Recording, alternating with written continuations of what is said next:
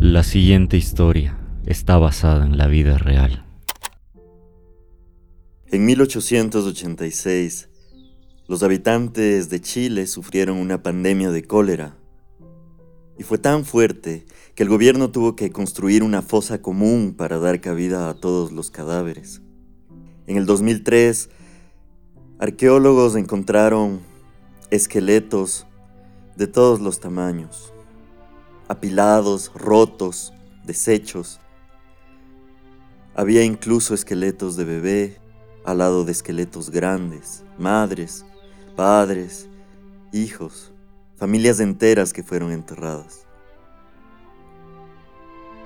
Otros esqueletos estaban incompletos, tal vez debido a las subidas de río que en todos esos 117 años se habían llevado pedazos junto a la corriente. Es posible que algunos cadáveres hayan viajado por el río hasta el mar, donde se mezclaron con la sal y se desvanecieron para siempre. Estas personas, desvanecidas, sin identidad, que nadie nunca va a saber quiénes fueron. Ninguno de los cadáveres que están apilados en estas fosas comunes en este cementerio de coléricos será reclamado nunca. Ahora son solo piezas de museo, sirven solo como estudio, como descubrimientos arqueológicos que nos sirven para entender el comportamiento de estas personas que serán para siempre anónimas.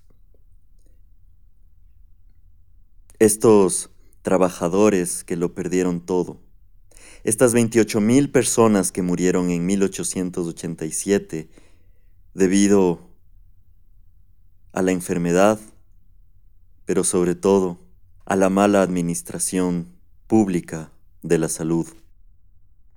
Y yo quisiera creer que la muerte de todas estas personas no fue en vano. Se puede decir que gracias a esta tragedia los médicos aprendieron de la pandemia, que por lo menos juraron que no les volvería a pasar. Los médicos se juraron a sí mismos que la siguiente vez que algo así sucediera, ellos estarían listos. Camadas enteras de jóvenes médicos fueron a estudiar a Europa y regresaron listos para enfrentar a cualquier enfermedad. No iban a dejar que se repita la tragedia del 86. Ellos iban a ser una generación distinta, una generación que iba a aprender de estos errores. Pero una cosa es ser un observador del sufrimiento y otra muy distinta es sentir realmente el dolor en tu cuerpo. Muchas personas, personas comunes, dejaron de creer en los médicos. Para ellos, los doctores no habían hecho nada, para detener todo este dolor. Les habían dicho que hagan cuarentena y les habían explicado que quedarse encerrados iba a salvar sus vidas. Pero las vidas de quién se salvaron, si ellos igual se murieron de hambre. Como reacción a este desastre de la salud pública, muchos oportunistas se convirtieron en curanderos. Vieron la oportunidad de, en esta pérdida de confianza que el pueblo tenía hacia los médicos. Y estos curanderos, que eran falsos médicos, prometían curar enfermedades a base de hierbas, humo y brebajes. Hicieron mucho dinero aprovechándose del miedo de la gente y de la falta de confianza en el sistema de salubridad pública. Muchos de estos curanderos decían haber aprendido su oficio de los indios mapuches. Y en 1912, en una nueva pandemia, esta vez de viruela, este dato tomaría un giro inesperado. Habían pasado casi 30 años desde el cólera y Chile había cambiado. Las ciudades estaban industrializando y las personas que antes vivían en el campo empezaron a movilizarse a la ciudad, buscando mejores oportunidades. En la región de Río Bueno se estaban gestando muchas industrias, como la harinera, eh, los aserraderos, la industria del cuero. Había mucho trabajo para la gente que venía del campo, pero los salarios eran miserables. Muchos tenían que vivir hacinados en una sola vivienda. Varias familias compartían una misma letrina y un mismo cuarto. O simplemente había trabajadores que dormían en el suelo, todos rodeados de cuatro muros altos, sin ventanas para la ventilación.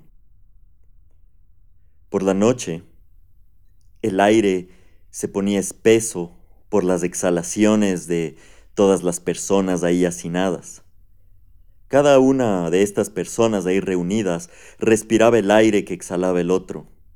Y si alguno de ellos tenía algún virus en sus pulmones, era cuestión de una noche para que todos los que estaban ahí amanezcan con distintas mutaciones de la misma enfermedad.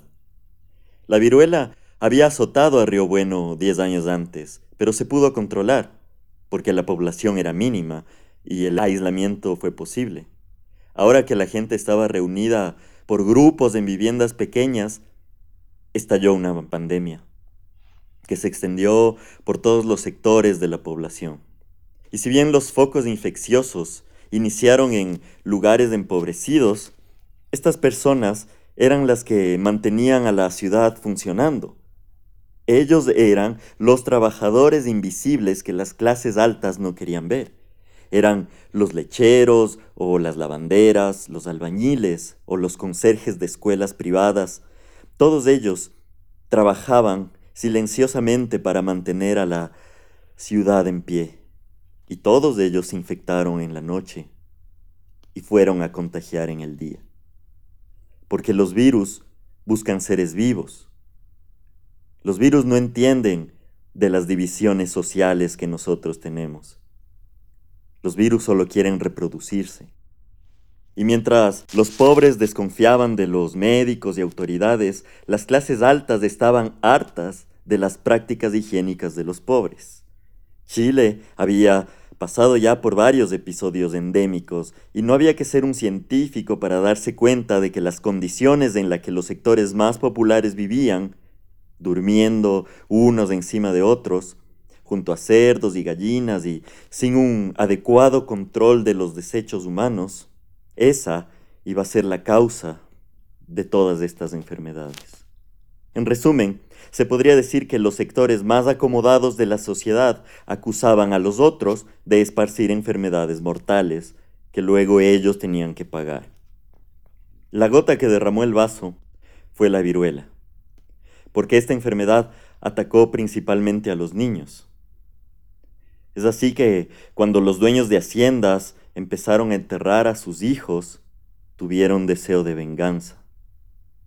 Dirigieron su ira a lo que ellos consideraban era la causa de su tragedia. Culpaban a los pobres. Creían que eran gente sucia los empezaron a odiar, como el padre de familia, que luego de ver morir a su hijo, caminó hasta una comuna de campesinos, donde pobres trabajadores vivían eh, hacinados y encerrados. Él, este padre de familia, se acercó y trató de prenderles fuego, encerrándolos adentro de sus casas. Por suerte, las autoridades pudieron llegar a tiempo. Cuando abrieron las puertas, vieron que adentro había por lo menos diez niños que se habían salvado de morir quemados. Y de todas maneras, unos días después, los niños murieron por la viruela. Cuando la viruela atacó, todos los habitantes de la zona empezaron a morir, excepto los mapuches. La gente lo atribuía a su práctica de medicina ancestral, pero otros lo atribuían a un tipo de maldición.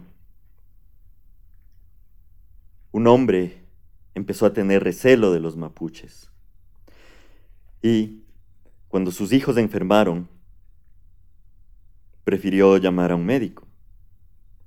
Él no quiso que ningún indio venga a practicarle magia negra a su hijo. El médico, con las pocas herramientas que tenía en la época, recetó lo único que podía recetar en 1912 para la viruela. Paños fríos para la fiebre y líquidos calientes para la deshidratación. El niño, por supuesto, murió unos días después. Y este hombre, enseguecido por la tristeza y la rabia, tomó su escopeta y fue a disparar a los mapuches.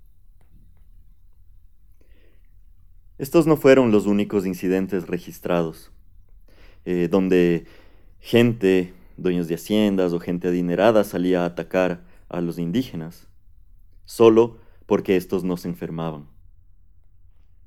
No hay registro de por qué los indios mapuches eran resistentes a la enfermedad, tomando en cuenta que muchos eh, habían sido exterminados a causa de enfermedades por las migraciones de europeos a América.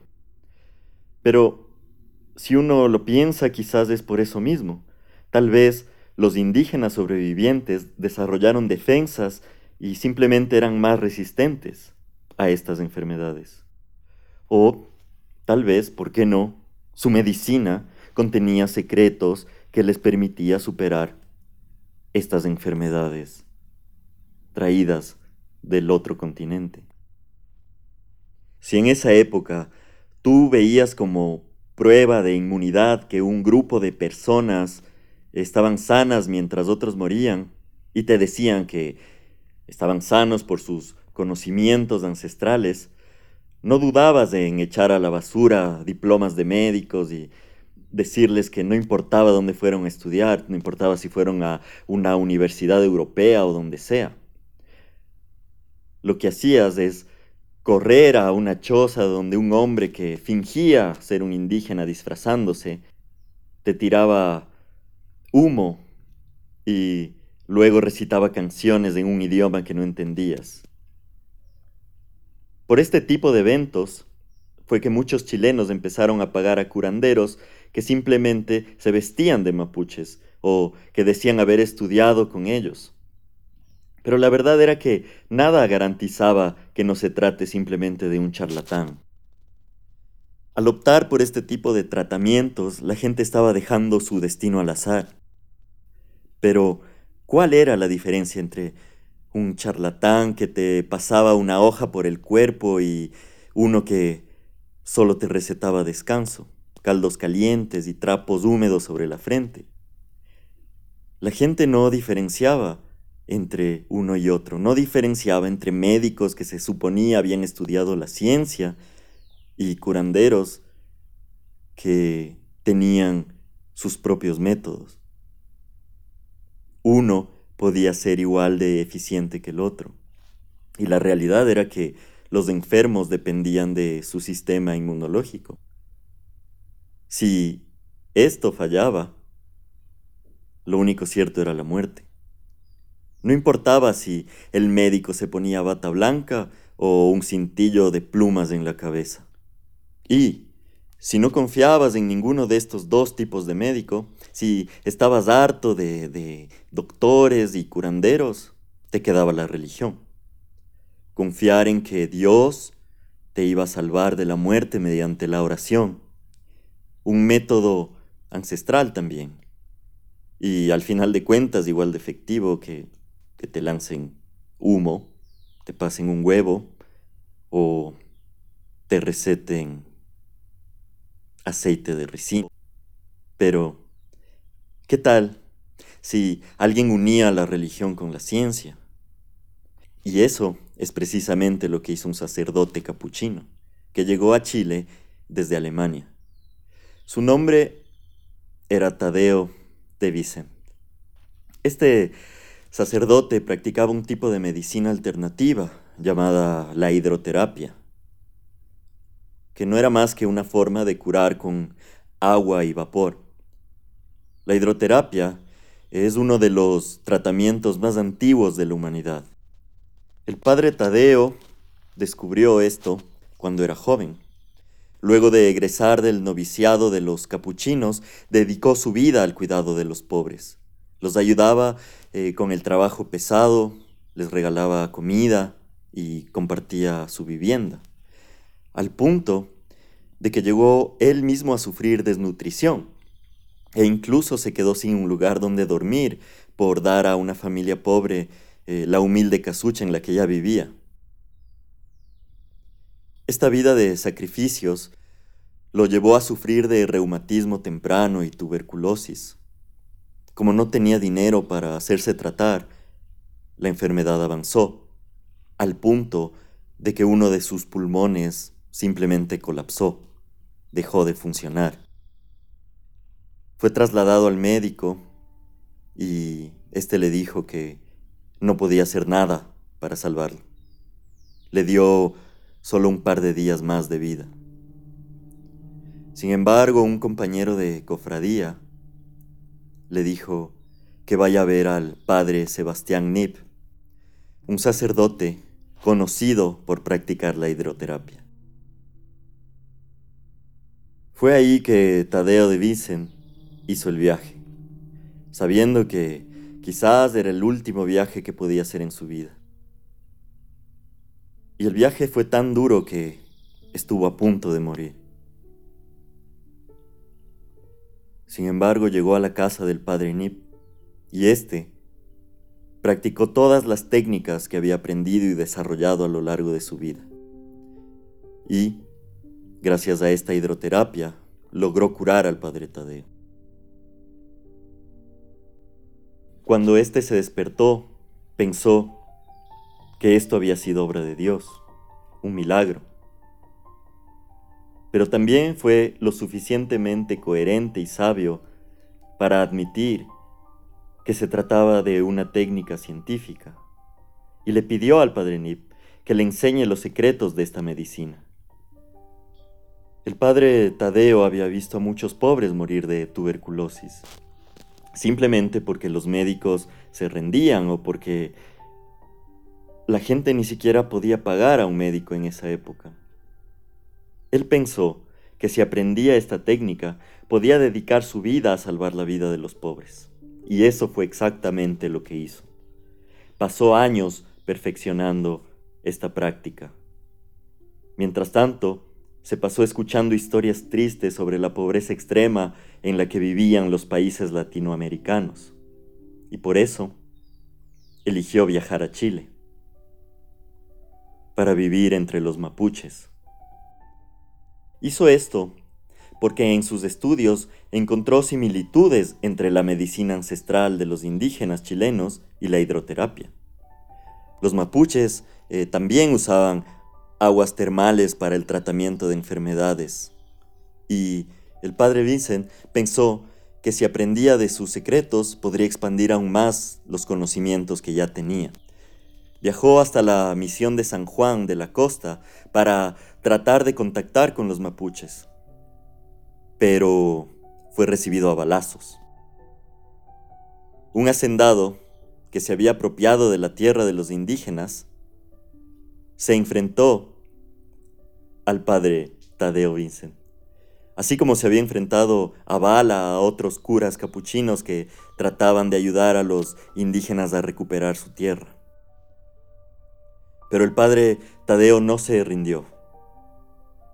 Reunió a un grupo de pobladores honestos y, junto a unas pocas autoridades, combatió a este hacendado logrando recuperar los terrenos en paz y sin derramar sangre. Los mapuches, en agradecimiento, le enseñaron todo lo que sabían sobre su técnica de hidroterapia. En 1902, el padre Vicent viajó a Río Bueno, donde fue designado como párroco.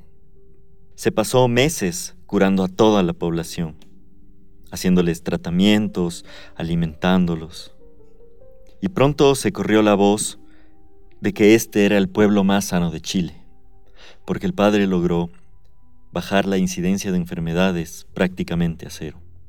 Las noticias de sus curaciones llegaron hasta Santiago de Chile, Y en poco tiempo, el padre vio cómo empezaron a llegar caravanas enteras a Río Bueno. Eran funcionarios, ministros, militares y políticos y toda la clase alta de Chile, que venían exclusivamente para ser tratados por el padre Tadeo. Los resultados eran asombrosos. Si había alguien con una enfermedad que los médicos oficiales declararon como mortal o sin esperanza de vida, todo lo que tenían que hacer era viajar hasta Río Bueno y el padre Tadeo los lograba curar con su tratamiento. Podía curar cualquier aflicción.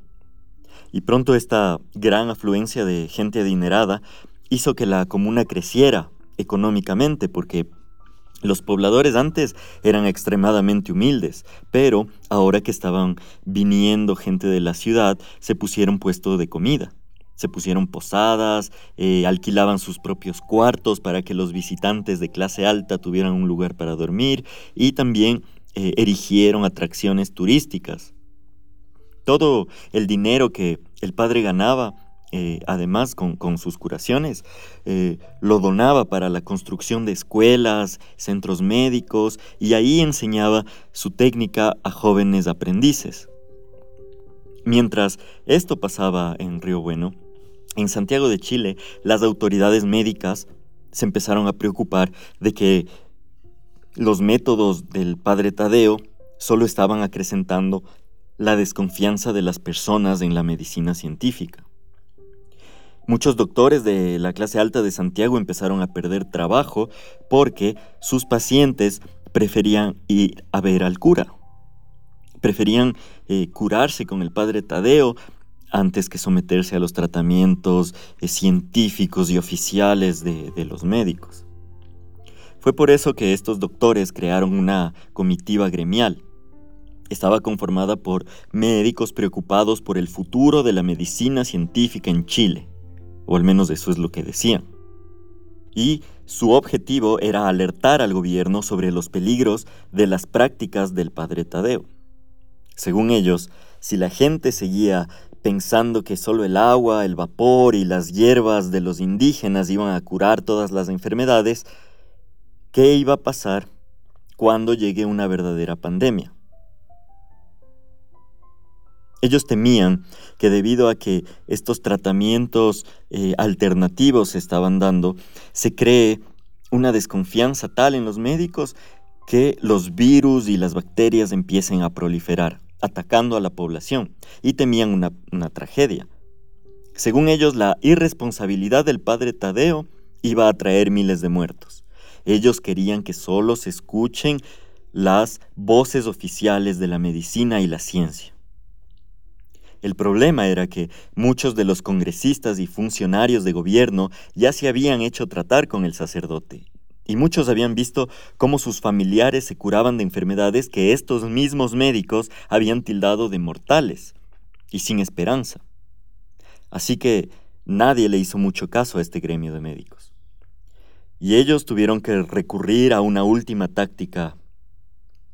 Eh, si lograban convencer al presidente de la República, o al menos ese, era el plan que se trazaron, convencer al presidente de Chile de que el padre Tadeo en realidad estaba haciendo daño al pueblo chileno y que por responsabilidad eh, moral y científica debía expulsarlo del país. Y para hacer esto, para tratar de convencer al presidente, recurrieron a su médico personal. El problema era que el presidente de esta época en Chile era Pedro Montt, y él padecía aterosclerosis, una enfermedad que endurecía las arterias, al punto de que ni extremidades ni, ni cerebro recibían sangre suficiente. Esto provocaba poca oxigenación, eh, mareo, eh, deformación de la cara y babeos, que aparte de dolorosa, la enfermedad del presidente Montt era vergonzosa. Eh, solo imagínense a un presidente que quiere dar un discurso a la nación o reunirse con otros mandatarios y de repente la cara se le cuelga y empieza a babear. Es por esta razón que el presidente estaba en contacto directo con sus médicos todo el tiempo y ellos no habían logrado curar la enfermedad. Lo que habían logrado es ralentizarla un poco, o sea, digamos, tratarla para que sus efectos no se noten tanto. Pero Luego de varios años de padecerla, el presidente ya sentía que la vida consistía en una tortura diaria en la que tenía que despertarse, tomar brebajes, eh, someterse a pruebas de los médicos y ya no soportaba esto. Su cuerpo se estaba endureciendo por dentro. Él decía que sentía como si raíces estuvieran abriéndose eh, paso a través de las entrañas de su cuerpo. Y en esta cúspide del sufrimiento, fue que uno de sus funcionarios le relató sobre este sacerdote de Río Bueno que decía podía curar cualquier enfermedad. En la desesperación, el presidente Pedro Montt no dudó en hacer el viaje a la comuna y ahí se reunió con el padre Tadeo de Vince. Este lo revisó y, debido a la gravedad de la enfermedad, se dio cuenta de que el tratamiento debía empezar ese mismo día. Es decir, lo revisó y dijo, este hombre está a punto de morir tras años de tratamientos fallidos. El presidente Montt no dudó en, quedarse, en, en hacerle caso al padre y de hecho por primera vez sintió alivio. El padre Tadeo le aseguró que podía curarlo, pero para eso debía seguir con paciencia todos sus rituales que no solo incluían los tratamientos de hidroterapia, sino también eh, la oración a Dios y otras cosas religiosas, que solo acrecentaron este punto de vista que tenían eh, los médicos de que era un charlatán. Pedro Montt, luego de todos estos años de sufrimiento, al fin tenía una esperanza. Pero fue en este momento que los gremios de, médicos empezaron con las difamaciones en contra del padre Tadeo. Y lograron convencer a, los allegados del presidente de que este cura era solo un charlatán y que si el presidente le hacía caso iba a terminar muerto. Eh, los médicos eh, accedieron al presidente, hablaron con él y le dijeron que, que no debía hacer este tratamiento con hidroterapia. Le explicaron que se trataba de una pseudociencia, que no era medicina y que si bien iba a sentir alivio al inicio, eh, con el tiempo la enfermedad empeoraría. Ellos le dijeron que tal vez él estaba sintiendo alivio por una razón mental, porque creía que se estaba curando y que el cura le estaba diciendo que sí, pero en realidad él no podía ver lo que realmente estaba pasando con su cuerpo. Y por eso le dijeron que en lugar de, de seguir yendo a este pueblito de Chile, mejor vaya a Alemania para hacerse ver con un especialista. Y ahí fue que el presidente empezó a dudar, porque a fin de cuentas él también creía en la ciencia y en los libros y sobre todo eh, confiaba en estos médicos que se habían ido a estudiar en Europa. Por eso habló con su esposa y ella le aconsejó obedecer a los médicos. Le dijo que después de todo los tiempos habían cambiado y el padre Tadeo, por más fama que tuviera, vivía entre mapuches. Y era conocido que los indígenas solo practicaban magia, a veces magia negra y otros rituales que ya no eran para eh, esta época en Chile y menos para un presidente, menos para las autoridades que más bien debían dar el ejemplo al resto de la nación. Entonces, por todo esto fue que el presidente eh, decidió aceptar eh, esta idea de la ciencia y dejar de lado esta otra idea de las supersticiones, como le estaban diciendo. El padre Tadeo, al enterarse de la decisión del presidente, hizo un viaje urgente. Tomó su mula, se cruzó eh, hasta donde podía tomar el ferrocarril y llegó a la ciudad de Santiago y habló con él habló con el presidente. Le dijo que su cuerpo estaba muy débil como para hacer un viaje en barco hasta Europa. Le rogó, le suplicó de rodillas que se quedara, que siguiera con el tratamiento de hidroterapia. Le advirtió además que él, si es que él llegaba a hacer este viaje, iba a morir. Su cuerpo no iba a resistir. Pero el presidente no hizo caso al padre Tadeo. y viajó a Alemania. Así se relatan las consecuencias de su decisión en un periódico de la época. Abro cita. El 16 de julio de 1910, el presidente Pedro Montt se embarcó hacia Alemania, junto a su mujer y su médico, esperando que los médicos alemanes pudieran conferir una mejoría. Dejó a cargo, como vicepresidente de la República, a Elías Fernández Albano. Su barco llegó a Panamá y de allí tomaron un barco a Nueva York, y desde allí tomaron otro a Alemania. El viaje fue muy agotador y debilitó las últimas fuerzas del presidente. Llegó a Bremen el 16 de agosto. Se alojaron él y su corta comitiva en un hotel. Cerca de la medianoche de ese día se levantó para ir al baño. Su secretario privado, al notar que no volvía después de mucho tiempo, se levantó a buscarlo. Al llegar al baño, lo encontró muerto, siendo causas probables de su deceso un ataque cardíaco o un derrame cerebral. El 25 de agosto se realizó una ceremonia fúnebre en la Catedral Metropolitana a la cual asistió el vicepresidente Elías Fernández Albano. Cierro cita. En esta misma ceremonia, en el funeral del presidente Pedro Montt, el vicepresidente Elías Fernández Albano se contagió de gripe y murió tres semanas después, sin ni siquiera llegar a asumir la presidencia oficialmente.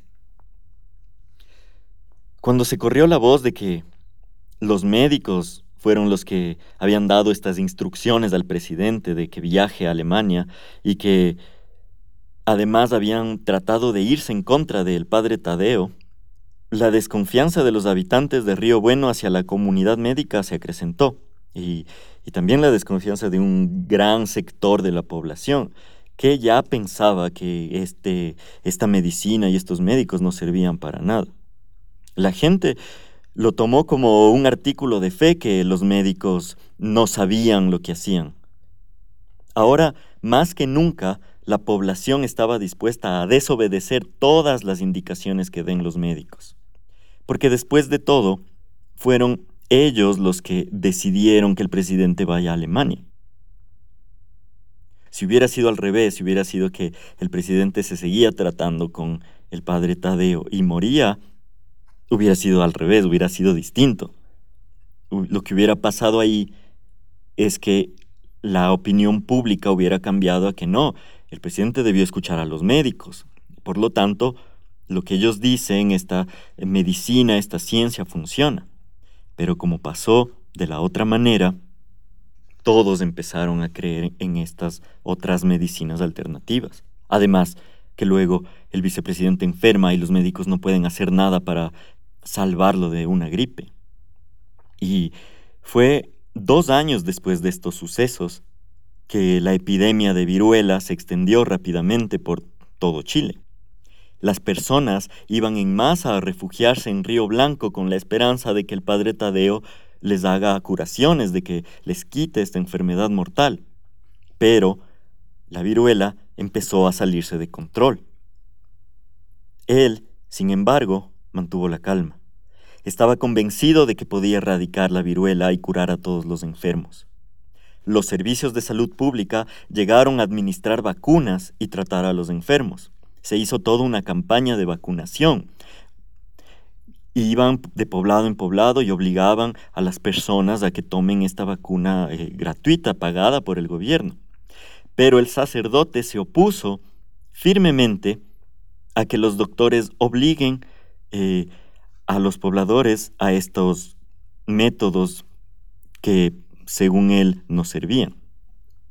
Él no quería que toquen a sus pacientes.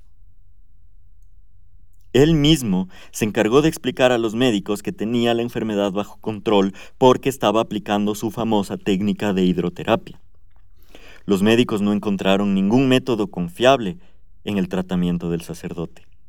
Les pareció que solamente iba a causar más daño si seguía convenciendo a toda esta gente de un método poco efectivo para combatir la viruela. Trataron de hablar con él y le dijeron que sí, tal vez tuvo razón en algunas cosas antes pero ahora se trataba de algo mucho más difícil que era eh, este virus.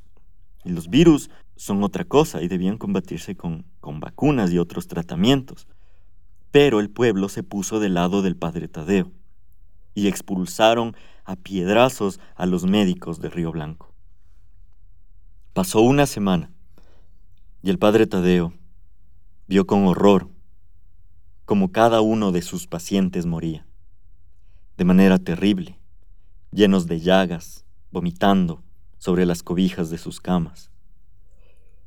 Cuando los servicios de salubridad volvieron a Río Blanco, ya no tuvieron resistencia de nadie, ya no recibieron piedrazos, porque habían muerto.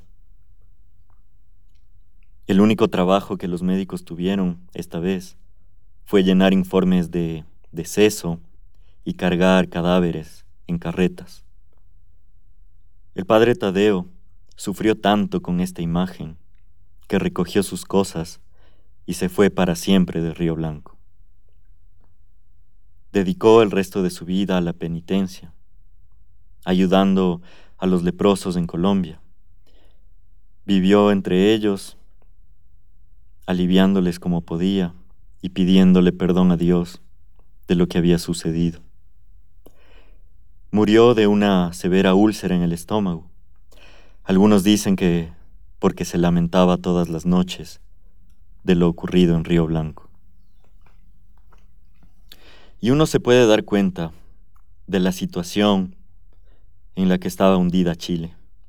Se suponía que luego del episodio del cementerio de los coléricos, donde decenas de miles murieron, nunca más iba a pasar esto. Se suponía que ahora los médicos iban a curarlos y la gente iba a organizarse de acuerdo a las indicaciones que ellos les dieran. El problema era obvio. En 1912, Chile no había cambiado mucho en lo que respecta a la salud pública. Y lo que alguna vez juraron los médicos que nunca ocurriría, se había perdido en el tiempo y, en el miedo. En los papeles digamos que sí, había nuevas instituciones y médicos más preparados, pero también se podría decir que antes por lo menos la gente hacía caso a los médicos porque eran una novedad.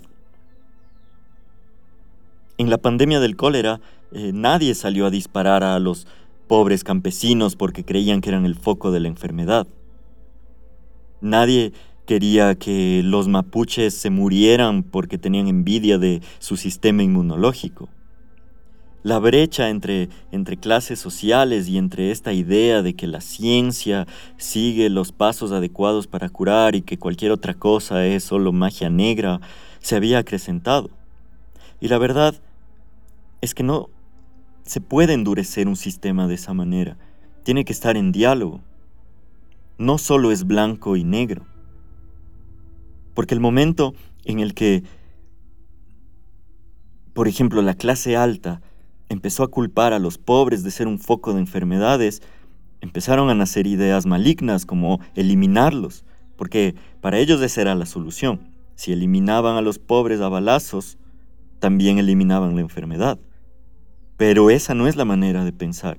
Y al mismo tiempo los pobres sabían que ellos están pensando esto, entonces se refugiaban en la religión o, en estas prácticas ancestrales porque veían que eso servía. O sea, si, si nadie se preocupaba por ellos y de repente alguien venía a ofrecerles una curación o una ayuda o, o por lo menos una comida para sus hijos, claro que les iban a hacer caso. Y tal vez todo esto no hubiera sido tan grave. Tal vez se hubiera podido llegar a consensos si se creaban diálogos para tratar de unir a la población con las prácticas médicas. Pero los médicos eligieron el camino de la soberbia, de hablar por encima, de creerse mejores, de hablar en nombre de la ciencia y por lo tanto ellos tenían la última palabra. Pero la población no les creyó, porque la población odia la soberbia, odia la altanería. De todas maneras, a Chile le quedaban seis años. Era 1912. Los chilenos estaban a seis años de que ocurra la mayor pandemia de la era moderna. la gran pandemia mundial de 1918.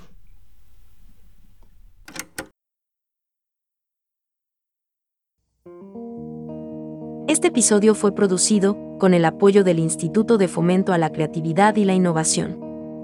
Fue escrito por Alejandro Aulestia. Para más historias visita nuestra página web paranoy.co o paranoy.co. O visita nuestra página de Instagram o Facebook, Historias Paranoy. Gracias.